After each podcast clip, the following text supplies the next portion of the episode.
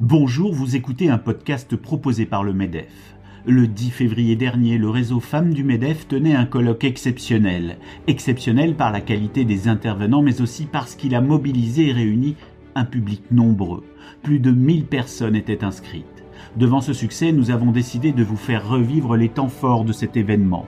Voici donc une série de podcasts en 6 épisodes. Dans ce podcast, nous vous proposons de partir à la rencontre de Sarah Ouramoun, boxeuse française la plus médaillée de l'histoire. Elle fut sacrée vice-championne olympique aux Jeux de Rio en 2016, championne du monde en 2008. Revivez les meilleurs moments de ce webinaire préparé par Charlotte Parez, itinéraire de femme, Sarah Ouramoun.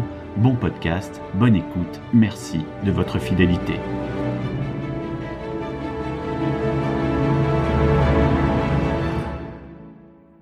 Alors justement, en parlant d'excellence, euh, nous avons la chance d'avoir Sarah Ouramoun.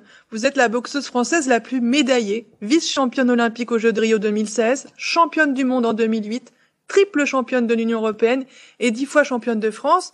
Vous avez aussi effectué 265 combats, un record en France, aussi bien chez les femmes que chez les hommes.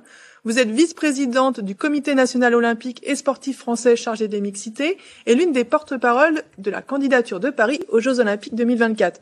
Vous avez aussi créé votre entreprise Boxer Inside et nous allons en parler. Bonjour Sarah. Bonjour. Alors, comme pour les autres femmes que nous avons eu la chance d'écouter aujourd'hui dans cette table ronde et, et, la précédente, nous pourrions échanger pendant des heures, mais pour ces dix minutes que nous avons ensemble, j'aimerais commencer par votre ténacité. Il en faut pour créer son entreprise, bien sûr, mais aussi dans le sport, tout particulièrement au niveau où vous l'avez pratiqué. Euh, dans le monde de l'entrepreneuriat, d'ailleurs, on parle beaucoup du droit à l'erreur, de la vertu des erreurs, des échecs, euh, qui nous en apprennent beaucoup. Mais c'est souvent un discours de surface. Or, vous, vous l'avez vécu personnellement et vous êtes revenu au top, malgré un environnement peu favorable. Est-ce que vous pourriez nous en parler, s'il vous plaît?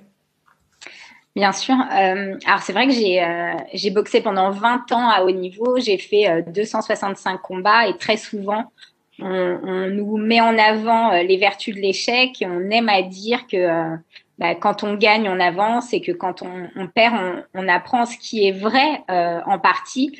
Alors moi évidemment j'ai eu beaucoup de, de victoires mais j'ai eu aussi des, des échecs, des échecs qui ont été parfois difficiles parce que injustes ou, ou incompris. Mais en même temps, c'est des échecs qui, euh, qui m'ont permis de me remettre en question, qui euh, m'ont permis aussi de, de mettre les choses à plat et de voir ce qui me restait à, à travailler. Le plus gros échec dans ma carrière, ça a été en 2012. Euh, en 2012, la boxe pratiquée par les femmes intègre pour la première fois le, le programme des Jeux de Londres. C'était le seul sport qui n'était pas représenté par les femmes. Et donc, je rêvais de, de pouvoir euh, participer à cette compétition et porter haut les couleurs de, de la France, mais aussi euh, euh, parce que symboliquement, c'était très fort pour la place des femmes dans, dans la société de pouvoir être aux Jeux Olympiques, monter sur un ring dans un sport qui euh, historiquement était quand même resté le, le dernier bastion du, euh, du sexisme. À l'époque, j'étais numéro 2 mondial dans, dans cette catégorie olympique. Il y avait 36 places pour, euh, pour les femmes pour pouvoir se qualifier. 255 pour euh, pour les hommes, mais bon là c'est un autre sujet. Et euh, je me suis préparée pendant 16 ans pour vivre ce, ce moment, sauf que je me suis complètement plantée le jour J. Euh, j'ai perdu le dernier combat qui m'aurait permis de, de, gagner mon, mon billet pour euh, pour les jeux. J'ai voilà, j'ai craqué dans la tête. Je j'ai pas réussi à me focaliser sur l'enjeu de la compétition, et donc j'ai arrêté ma carrière euh, suite à cet échec, puisque pour moi, c'était vraiment le, le, dernier objectif sportif que je m'étais fixé. Et quand j'arrête euh, ma carrière, je découvre l'entrepreneuriat à Sciences Po lors d'un séminaire en rencontrant des, des entrepreneurs. Donc, je, je, crée mon entreprise, je deviens maman, et puis après une pause de, euh, de deux ans, je décide de repartir au combat littéralement pour vivre mon rêve olympique au, euh, au Jeu de Rio. Donc, je m'étais fixé deux années pour retrouver un, un physique convenable pour euh, pouvoir prétendre aux qualifications olympiques et puis vivre euh, enfin ce, ce, rêve sportif. Euh, sauf qu'autour de moi, ce droit à l'erreur a été euh, complètement bafoué dans le sens où on me disait que c'était un, un, projet complètement stupide, irréaliste. Mes associés m'ont demandé de choisir entre les Jeux olympiques et notre boîte. Ma fédération n'y croyait pas puisque pour eux, j'avais déjà eu ma chance euh, en 2012 et que là, après une, une grossesse, c'était inconcevable que je puisse y arriver. D'ailleurs, on me disait, on a laissé une femme monter sur un ring, on va pas laisser une maman. Euh, voilà, et puis mon entourage aussi a essayé de me convaincre de ne pas y aller par peur que je vive presque un triple échec à la fois sportif, à la fois professionnel dans le cadre de ma boîte et puis familial aussi, puisque très souvent quand on, on prépare euh, des, des, grandes échéances sportives, on est amené à, à, se déplacer et on pense que euh, quand on devient maman, on ne peut plus euh, être performante à, haut niveau.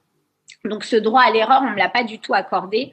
Euh, je me suis, je me le suis octroyé toute seule et, je, l'ai fait parce que j'y croyais et surtout parce que l'échec que j'avais vécu m'a permis aussi de, prendre conscience des, euh, des, petites choses à régler et, j'avais besoin aussi d'aller au bout de ce, rêve sportif. Et au final, vous avez réussi. Et au final, j'ai réussi. Ouais, j'ai réussi à me qualifier pour les Jeux en mai 2016 et j'ai euh, j'ai arrêté ma carrière sur euh, une finale olympique donc je décroche la, la médaille d'argent aux Jeux de Rio et euh, voilà je suis depuis retraitée des rings avec un nouveau statut comme euh, Marie-Claire en parlait tout à l'heure euh, et je le vis très bien. C'est une très belle histoire de ténacité parce que c'est vrai que votre entourage vous avez pas forcément été très soutenant donc là de voir que c'est réussi j'espère que ça pourra inspirer d'autres personnes. Quand on vous écoute aussi, on entend la volonté de, transmettre, euh, d'aider d'autres femmes à trouver cette force mentale et physique hein, qui vous caractérise et qui euh, vous a aidé à prendre le chemin que vous désiriez. Vous avez aussi euh, publié Mes combats de femmes chez Robert Laffont en 2019 avec Gaëlle Bantoni. moi, je je l'ai pas encore lu, mais je sais que je vais, je vais le lire avec plaisir. Et c'est dans le cadre de votre projet entrepreneurial de chef d'entreprise que vous avez créé Boxer Inside, où vous formez des jeunes filles et des femmes à la pratique de la boxe. Donc là, j'aurais aimé vous demander quel lien vous faites entre cette force physique, cette capacité à prendre et à donner des coups, et le monde de l'entreprise. Tout particulièrement pendant cette crise sanitaire, on n'a pas encore beaucoup parlé, mais c'est quand même, euh, on, prend pas mal de coups, surtout certains, certaines structures bah, comme la vôtre avec des salles de sport. Euh, comment, quel lien vous faites un peu entre cette force mentale physique et, et ce monde dans lequel vous vivez euh, dans l'entreprise? C'est vrai que je développe un programme à destination des, des jeunes filles. C'est un programme qui s'appelle Les Puncheuses. Et dans ce programme, je propose à la fois du coaching euh, sportif, donc là de la boxe, hein, vraiment, elles, elles, enfilent les gants et elles montent sur un ring, des ateliers d'empowerment pour les aider à, à, gagner en confiance, à prendre euh, leur place. Donc elles l'apprennent d'abord sur le ring et puis après l'idée c'est qu'elles elles l'apprennent là où elles ont envie de l'apprendre et puis euh, d'oser avoir des ambitions. Euh, J'organise aussi des temps de rencontre avec des femmes pour qu'elles commencent à euh, construire euh, doucement leur réseau donc moi, j'utilise vraiment euh, la boxe parce que c'est un sport qui euh, déjà qui m'a rendu beaucoup plus forte, confiance. Je pense que c'est euh, c'est la boxe qui m'a permis de d'oser et de et d'avoir des des ambitions, de combattre aussi. Et c'est un sport qui nous donne une routine, qui qui nous qui nous apporte aussi des pistes pour vivre, pour dépasser des moments difficiles, des moments difficiles sur le plan à la fois professionnel ou personnel. Et euh, sur un ring, on apprend à monter des stratégies, on fait preuve d'agilité dans, dans la difficulté, on apprend aussi à, à donner des coups efficaces et euh, aussi à se protéger, à en recevoir. Et les valeurs que je vais chercher euh, dans la boxe et que je, je transmets à ces jeunes filles, c'est la détermination, c'est le, le souci du détail, c'est la recherche d'excellence, la résistance, la force. Et c'est vraiment des qualités mentales qui sont transposables dans, dans la vie personnelle et professionnelle. Euh, la boxe les aide à, à, se dépasser, à être généreuse dans, dans l'effort et dans, dans la relation. On a beaucoup parlé aujourd'hui de prise de risque et euh, typiquement en boxe, euh, pour gagner, il faut prendre des risques. À chaque fois qu'on délivre un coup, euh, on s'expose à, à, à, en prendre un en, en retour. Et, euh, et, donc pour gagner, il faut absolument euh, prendre. C'est une succession de, de prises de risque. Et, euh, et, nous le savons, hein, la prise de risque est nécessaire euh, dans la vie et puis dans, dans la vie de, de chef d'entreprise encore plus. Et puis vis-à-vis de la vie de la crise que nous traversons, le sport c'est pas seulement euh, utile pour protéger sa santé physique, il l'est aussi pour préserver sa, sa santé mentale. Moi, ce que je ressens, euh, aujourd'hui, je continue à faire énormément de sport parce que euh, le, la boxe et le sport en général me, me donnent le sentiment d'être beaucoup plus forte, d'avoir euh, une maîtrise et une connaissance de, de mon corps qui me permettent d'être beaucoup plus armée quand je vis des coups durs. Tout simplement parce que quand on vit une période difficile, souvent la tête souffre, le corps subit et on développe d'autres maladies. Et euh, moi, ce que j'ai envie euh, de, de, transmettre à ces jeunes filles, c'est que le sport va aussi les aider à être beaucoup plus armées pour gérer une, une santé qui aurait pu flancher quand on a d'autres euh, d'autres problèmes à gérer. Le sport, ça devient presque un, un bouclier. on préserve sa santé et on est beaucoup plus efficace et plus à même de gérer des difficultés quand elles arrivent. Merci beaucoup. Et dans la dernière question, est-ce que vous avez un conseil à, donner aux personnes qui nous écoutent sur ce, sujet un peu de, force mentale euh, associée au sport?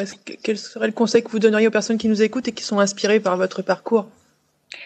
Euh, Peut-être de commencer à à, enfiler des baskets et de bouger parce qu'il y en a beaucoup pour qui le, le sport ne, ne, fait pas sens. Et je crois que quand même pendant la crise sanitaire et pendant le premier confinement, beaucoup de Français se sont mis au sport parce qu'il y avait un peu plus de temps, le, ce besoin aussi de, de, bouger et ce besoin de liberté. Mais vraiment, au-delà de, de, tous les bienfaits euh, physiques, euh, le sport rend fort. Et, euh, et, toutes les qualités qu'on peut développer sont transposables et serviront forcément dans, dans leur quotidien. Merci beaucoup, c'était passionnant et très inspirant. Merci Sarah.